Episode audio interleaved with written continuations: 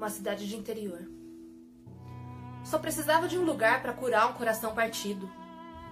E a casa da minha madrinha era o lugar perfeito.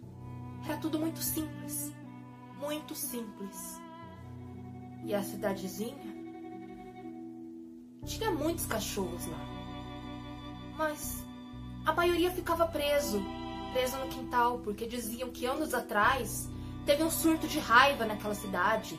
Muitos cães haviam sido sacrificados, outros haviam fugido para o mato. E por isso agora todo mundo deixava os cachorros presos.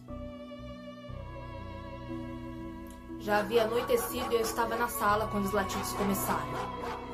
Os cães pareciam fazer um coro, tão alto, mas tão alto, que atravessava a noite. E eu não conseguia me concentrar na minha leitura, então fui procurar minha madrinha. Os latidos aumentavam gradualmente.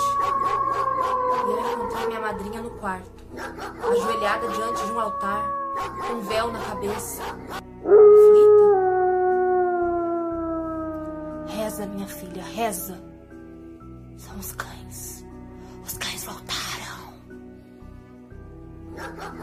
O som de vidro se quebrando e de repente estava ali, dentro do quarto. Eu gritei. Eu gritei, minha madrinha também gritou, mas ele pulou no pescoço dela e de repente havia sangue por todo lado. Ele rosnou. Ele olhou para mim. Ele olhou para mim. Eu corri, maldição, eu corri. Mas lá fora já estava tudo um caos. As pessoas fugiam e. E não adiantava, porque os cães a cercavam e estavam tão furiosos, tão. tão raivosos. Os cães raivosos, os cães sacrificados. Eles sentiam o cheiro do meu pavor. E os cães domésticos, infectados. Na manhã seguinte, eu era a única sobrevivente. Muitos cadáveres, nenhum cachorro. Os cães haviam voltado para se vingar da cidade que os havia exterminado.